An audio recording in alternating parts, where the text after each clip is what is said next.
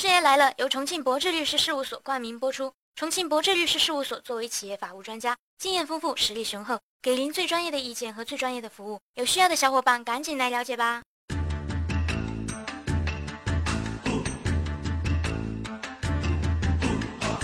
上期节目呢，师爷讲了旅游中的不可抗力，今儿咱继续深挖这个话题呀，说说在生活中广大商家嘴里的不可抗力嘛。嘻嘻，师爷又要开始讲故事了。别打岔，咱来说跟广大房奴阶层相关的事儿。二零一三年底呢，这个唐某与房地产公司签订了合同，约定一五年十月份交房，但房地产公司一拖再拖，拖了整整一年多。一六年底的时候，唐某才拿到房子。地产公司跳票，延迟了一年交房，这有什么好稀奇的？没错。但稀奇的是，之后唐某以延迟交付为由，要求地产商承担违约责任，但对方给出的理由是由于阴雨连绵、领导来访等不可抗力因素导致的延期。啊，哪位领导躺枪了？这个师妹我感兴趣，师爷快来扒一扒。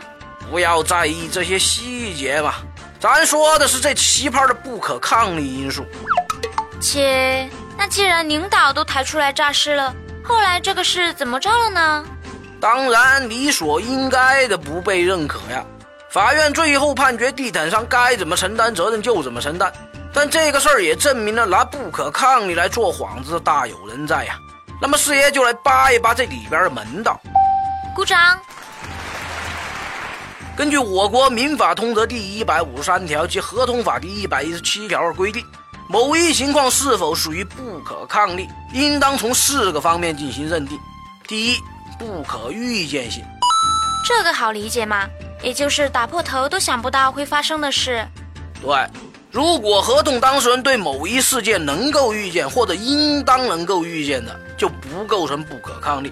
拿上面买房子这件事儿来说。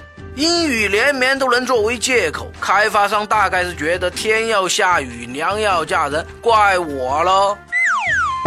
这不扯淡吗？他还不如说他娘要二婚三婚呢。数字，数字，注意数字。第二，不可避免性，这个也好理解，就像咱通俗说的，该来的还得来，不管你怎么防，说的就这种情况。哦，那师妹，我想问下。如果隔壁老王的女朋友因为天气太热而自燃，然后引起火灾，呃，你这个问题啊，信息量太大，儿童不宜啊。呵呵，不知道就说不知道嘛，想不到还有问题能把师爷都问懵的。想哪儿去呢？你这个问题涉及的内容是不可抗力和意外事件的差别了，不是咱今天要讲的重点啊。啊啊什么啊？关于这个隔壁老王和他女朋友自然的爱情故事，咱们以后再说。书接正文，说第三点，那就是不可克服性，也就是合同的当事人对于事件发生所造成的损失无法克服。比如说，小王负责运输一批水果，这小王跟那个老王没什么关系吧？随便你怎么想了。运输的过程中呢，前方道路突然遇到滑坡，无法通行。嗯嗯，这是典型的自然灾害呀，不可抗力了呀。嘿嘿，这可不一定哦。如果小王可以通过其他方式把水果运到目的地，那就不属于不可抗力，因为这条路滑坡无法通行，可以换条路嘛。所以这个情况是可以克服的。于是咱说的不可抗力，必须是无法克服的情况。哦，so this ne。最后第四点，不可抗力是发生在履行合同期间的。也就是说，构成不可抗力的事件，必须是在合同签订后终止前发生的。嗯嗯，懂了，就是定性为不可抗力是有时限的嘛。很好，以上四点就是咱们在认定不可抗力事件时必须记住的法律原则。师妹，我全明白了呀！本仙女真是冰雪聪明，乖巧伶俐，人见人爱，花见花开。本期节目呢，师爷给大家扒了扒不可抗力的具体认定和一些容易被误解的地方，大家先做简单了解。